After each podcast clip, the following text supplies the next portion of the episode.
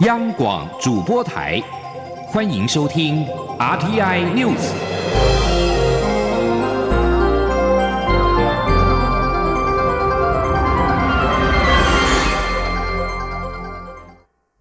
各位好，我是主播王玉伟，欢迎收听这节央广主播台提供给您的 RTI News 新闻。首先带您关注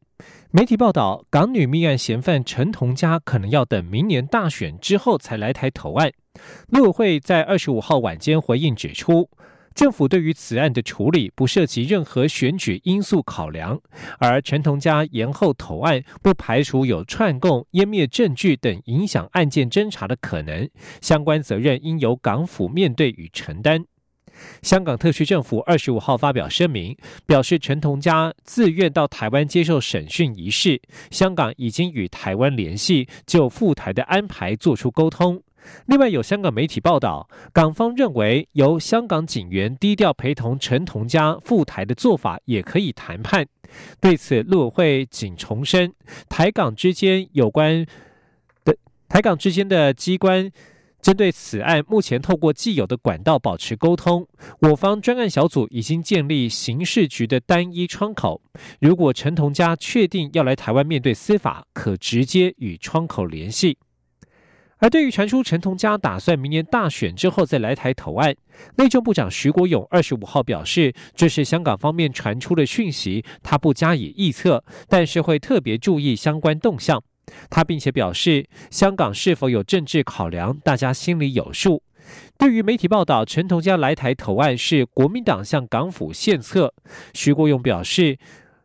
魔鬼就在细节里，交由全民判断。前天，央广记者刘品熙的采访报道。港女命案嫌犯陈同佳何时来台伏法备受关注。最新传出，陈同佳考虑暂缓三个月，等到台湾明年一月十一号大选后再来台投案。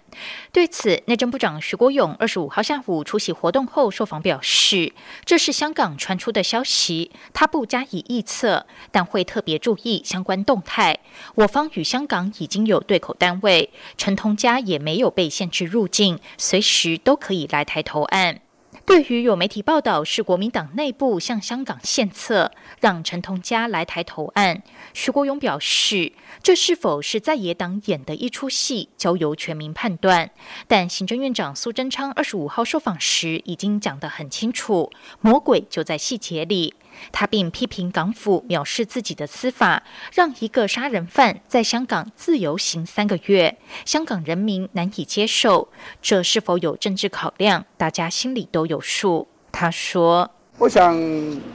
今天有也有很多的媒体报道了，说这里面也有一出啊，在野党在演的戏。那是不是这样子？当然，我们民众就去做相关的判断。不过，啊，苏院长也讲得很清楚嘛，魔鬼就在细节里。”那这个非常的清楚哈，所以大家从这里面整个的过程里面，也可以看到相关的这一些啊，到底怎么一回事哈。此外，徐国勇二十四号在立法院内政委员会受访时，遭中国时报记者质疑政府对陈同佳案的立场转弯，部长是睁眼说瞎话吗？徐国勇当场怒呛记者客气点，不要问部长什么睁眼说瞎话。国民党立委二十五号举行记者会，痛批徐国勇耍官威。对此，徐国勇表示，该名记者太离谱，把个人评论带入访问，违反记者专业，访问口气也极不恰当，他才会请对方客气一点。难道他要随便让对方侮辱吗？这并没有耍官威的问题。央广记者刘品熙在台北的采访报道。内政部长徐国勇二十四号接受媒体采访时，与记者有言辞上的交锋，引发外界讨论。行政院长苏贞昌在二十五号表示，徐国勇不必如此，采访是记者的权利，固然有时变成评论或人身攻击，但是作为部长可以不用发脾气，两者都可以讨论，可以检讨。另外，苏贞昌也认同徐国勇应该向外界说明和香港圣公会教省秘书长管浩明会谈半小时的内容。前天记者郑林的采访报道。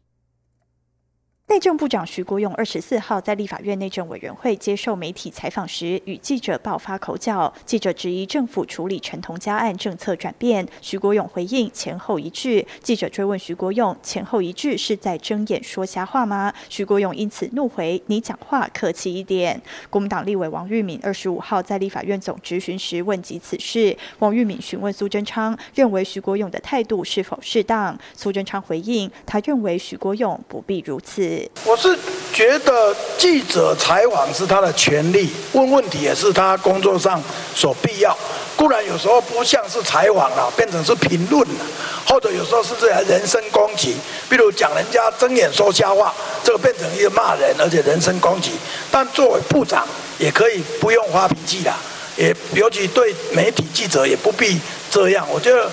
这个两个都可以评论，都可以检讨了。王玉敏也问到，香港圣公会教省秘书长管浩明在九月二十五号曾与徐国勇会面，苏贞昌是否知情？苏贞昌回应，他是媒体曝光之后才知道。王玉敏追问，九月三十号国安会秘书长召集陆委会主委陈明通、内政部政次与法务部长蔡清祥开会，苏贞昌是否有参与？苏贞昌则表示，他没有参与国安幕僚会议，但总统主持的会议他有参与。王玉敏质疑，当时陆委会移民署未掌。握牧师的政协身份就是失职，必须公开徐国勇与管浩明的半小时会面谈话内容，并公开九月三十号国安会议内容，才不会让外界认为是密室交易、黑箱作业。苏贞昌表示，这个政协牧师到处穿梭，他始终觉得很吊诡。他也当场承诺，管浩明当时不是以政协身份，而是以牧师的宗教身份见徐国勇，何时见面，谈了什么，向外界说明没有问题。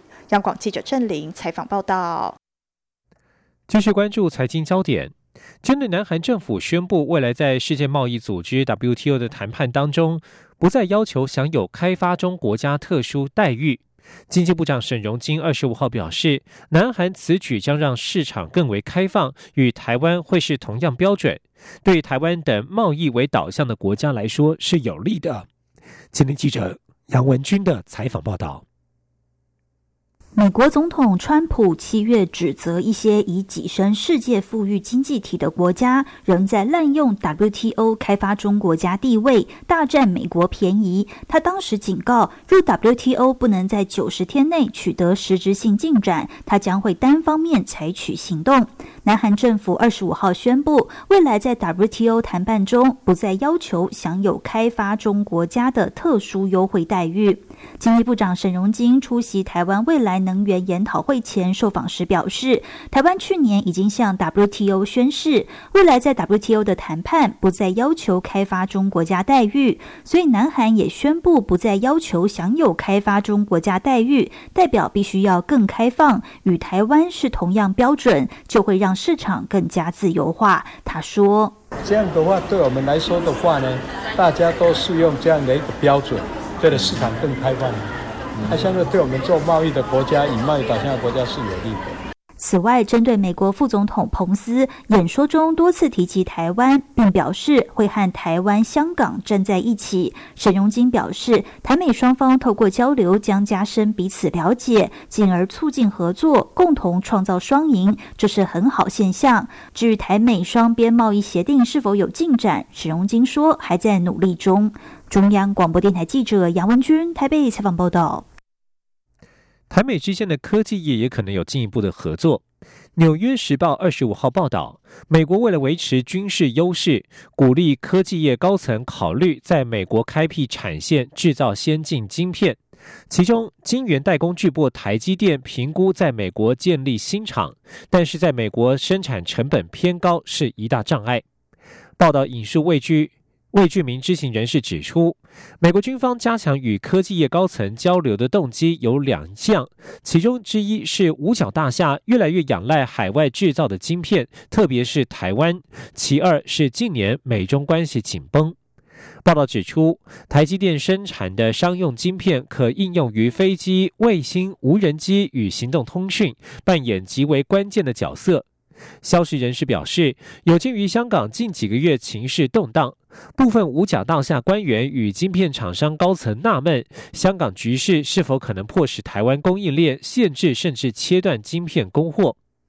台积电董事长刘德英表示，他最近与美国商务部讨论在美国建立新厂的相关事宜，钱是设厂的一大障碍。他说，美国营运成本比台湾高，设厂将需要大笔补贴，一切就看何时能够缩小成本差距。过去，美国国防部占业务业界晶片销售的大宗，军方影响晶片业容易许多。而如今，晶片军事运用远不及智慧型手机等民间用途。五角大厦将更多预算投入记忆体处理器等设计源自于商业需求的晶片。继续关注大陆的震惊情势。中国共产党即将在这个月二十八号到三十一号举行第十九届四中全会。根据路透社二十五号的报道，中国国家主席习近平在面对国内外接踵而来的经济与政治危机，仍然将坚持中国管理模式。中共此时召开四中全会，正值国内外接踵而来的危机，包括香港反送中运动延烧至今已经四个多月，导致西方国家批评北京当局在处理相关示威活动时践踏香港人民的人权与自由。在经济方面，受到与美国持续两年多的贸易战伤害，中国的经济成长出现将近三十年来最缓慢的记录。而面对诸多内外情势挑战，这一届四中全会的权力操作备受关注。两岸政策协会研究员吴色志在二十五号受访时表示，没有处理好内外部的事务，习近平高度集中的权势可能会因此下滑。因此，他评估习近平在这一届四中全会有可能释出一些权力，让原本的次要敌人变成可以合作的对象。青年记者王兆坤的采访报道。两岸政策协会研究员吴色志表示，习近平改变了中共从邓小平以来的集体领导运作模式，但香港、西部地区集中营等内部事务持续受到国际社会高度关切，而外部的美中贸易战也让中国的面子与里子尽失，都有可能让习近平面对党内挑战时，其权势有可能会急速下滑。虽然如此，四中全会真的敢批评习近平吗？吴色志进一步分析，从中共党政发展角度而言，不可能出现大肆批评、百家争鸣。但面对内外情势以及个人权势威望的下滑，习近平应该会做自我检讨或自我批评，也很有可能释放出些许权力。吴色志说：“我个人认为，有可能习近平他除了自我批评之外，有可能他会朝向说未来当中扩大党内派系的权力分享，也就是说，慢慢。”他不会回到过去的所谓集体领导的方式，嗯，但是呢，会试出某程度的权力来去让原本次要的敌人变成还可以合作的对象。美中关系与香港事务是习近平的主要压力来源，但吴色志指出，香港事务会让习更为谨慎。为了对党内有所交代，吴色志评估习将重新安排一些港府人士，但并不包括撤换特首林郑月娥。而有可能是更换某些司局首长，希望以此降缓北京政府对香港事务指指点点的形象。此外，吴色志认为，台湾事务在四中全会也是一个重要面向，但应该只是老调重弹。中央广播电台记者王兆坤台北采访报道。而相较于中国的集权制度，台湾近年来在民主和人权价值理念不断的往前进。第十七届台湾同志游行将在今天在台北登场，这是台湾通过同婚合法化之后的第一场同志游行。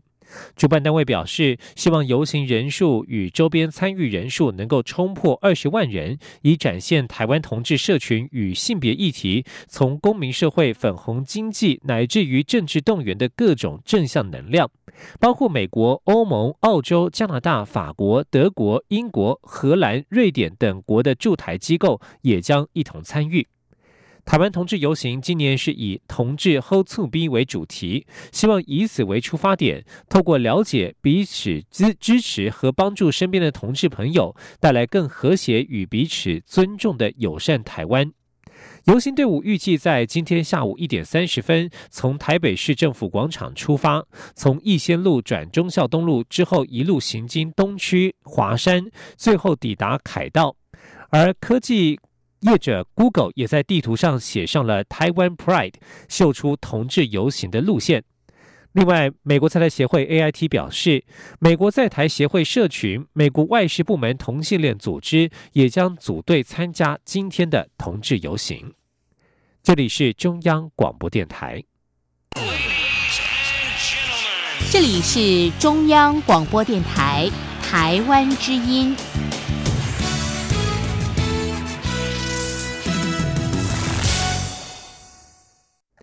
各位好，我是主播王玉伟，欢迎继续收听新闻，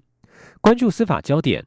行政院长苏贞昌日前谈到死刑存废议题时表示，法院判决死刑定验，该执行就要执行。苏贞昌在二十五号再被问到相关的问题，他重申有些罪恶天地不容，所以死刑判决定验就该执行。他也表示，因为生命是人权之首，法务部用最严谨的态度面对，他也可以理解。前天记者郑林的采访报道。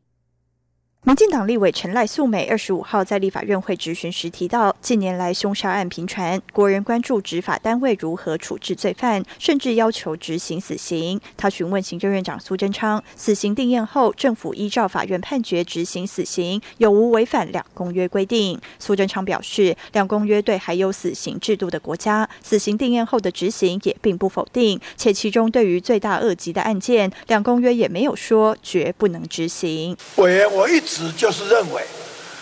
有些罪恶天地不容，譬如把自己的爸爸妈妈、亲人六个杀死了、烧死了，这种人天地不容；譬如当着人家妈妈的面前把孩子的头都断了，还滚到水沟去，天地不容。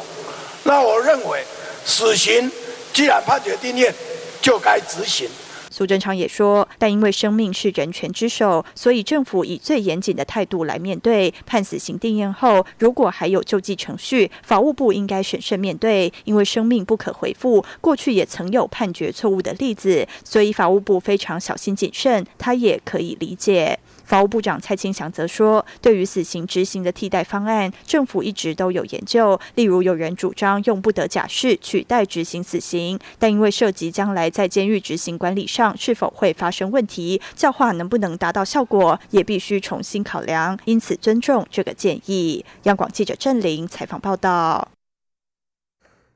司法官。司法院大法官会议二十五号作出释字第七八四号解释，各级学校学生认为，权利因学校的教育或管理措施而受到侵害时，可以依法提起行政诉讼救济，没有限制的必要。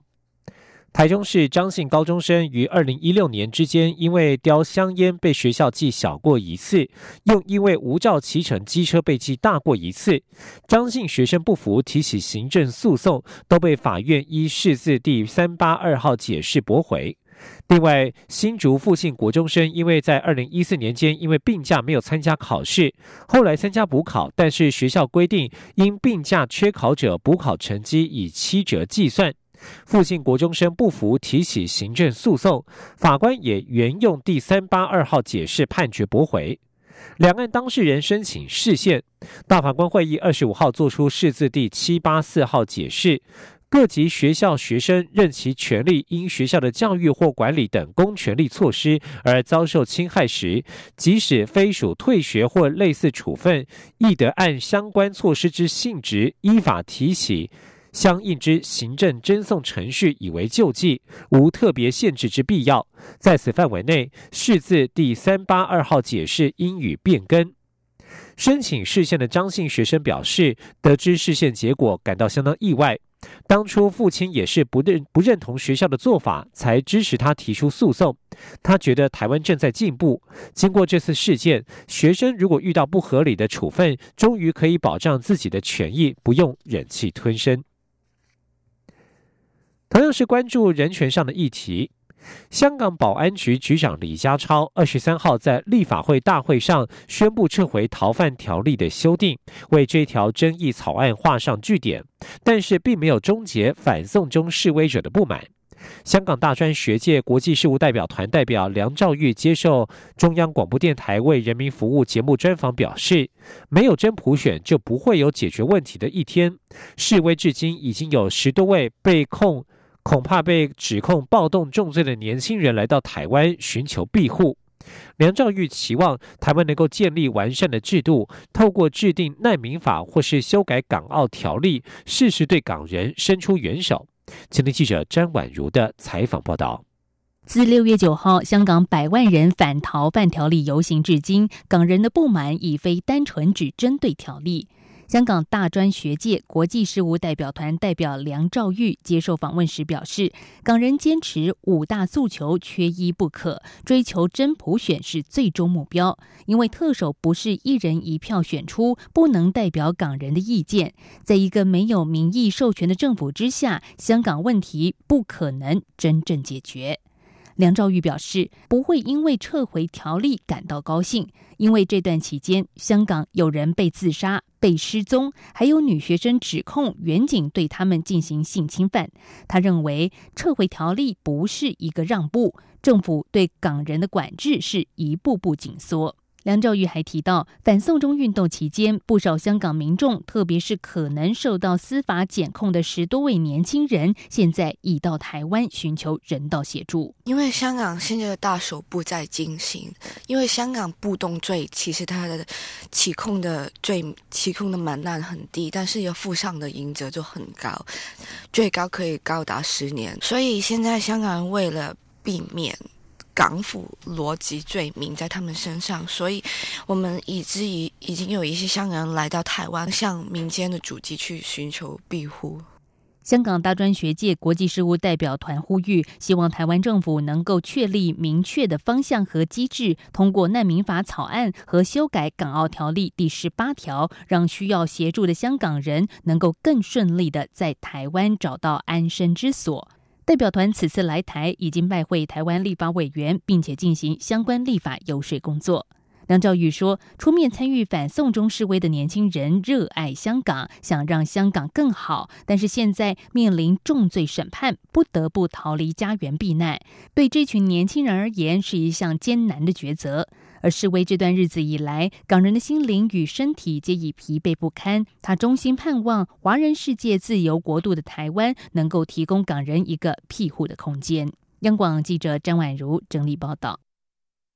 一据消息，国家电影中心今年欢度四十周年，响应世界影音遗产日，二十五、二十六号两天在台北光点华山电影馆举办典藏电影数位修复放映活动。文化部长郑丽君表示，希望立法院在年底前能够三读通过相关条例，让今年不仅是国影中心四十周年，也是国影中心法制化的元年，以逐步完整重建台湾的电影史，甚至是广播史、电视史。前天记者陈国伟的采访报道。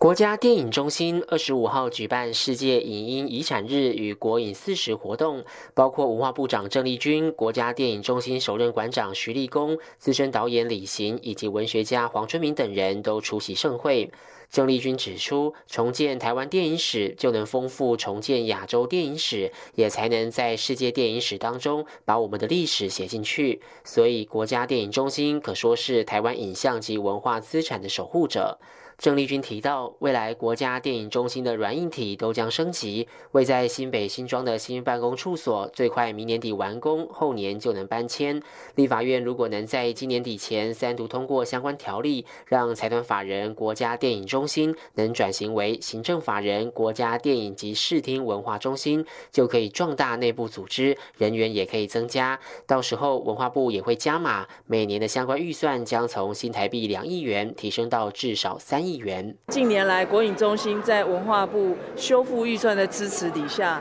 啊，修复了四十六部国台语经典电影，还有一百七十多部数位修复片。那所以这是为台湾重建整个电影史哈很重要的呃一个组织。那未来我们转型成行政法，也要纳入广播史跟电视史，让电影、广播电视的历史可以完整的建立。国影中心执行长王军奇表示，从四十年前的电影图书馆到现在的国影中心，已藏有三十六万多件的电影胶卷、海报、剧照与器材，并全力透过数位修复技术重现经典电影。虽然我们有数位修复的自动软体，但是因为自动软体它其实会筛除掉过多的讯息，所以我们必须要靠同仁们手动的一格一格的去看。这里面有哪些地方必须要被删除？所以大家知道，电影是一秒二十四格，也就是他们的作业事实上是每一次在处理的是二十四分之一秒，所以这个任务非常非常的艰巨。国影中心将于二十六号下午在台北光点华山电影馆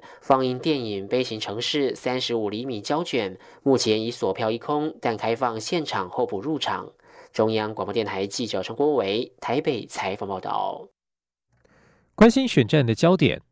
国民党总统参选人韩国瑜二十四号、二十五号走访云林县，进行全台倾听之旅。他在二十五号表示，如果当选总统，一定会大力推动中英双语教育，也鼓励大学生四年、研究生三年当中，一定要有一年去国外当交换生。所有费用，他一定想办法帮忙解决。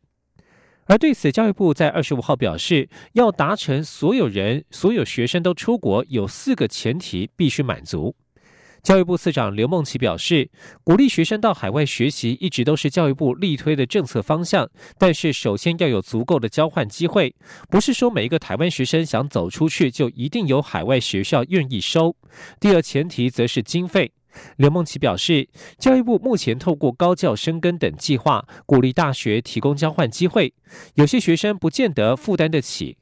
另外，还有学海系列计划协助，大学也很乐意提供奖学金给学生。而第三项是比起经费来说，刘梦琪认为最大的困难是要加强学生的外语、海外生活能力以及胆识。在实务上，很多大学设法找到了交换名额，每年却不见得能够用完，学生不见得有勇气与能力去申请，必须要完整的课程配套，按部就班培养学生的各项能力。而第四呢，则是学制上的搭配。刘梦琪指出。许多人担心出国交换一学期、一年会导致延后毕业，大学必须有所规划。继续要关注的是台湾青少年在国外之间的成就。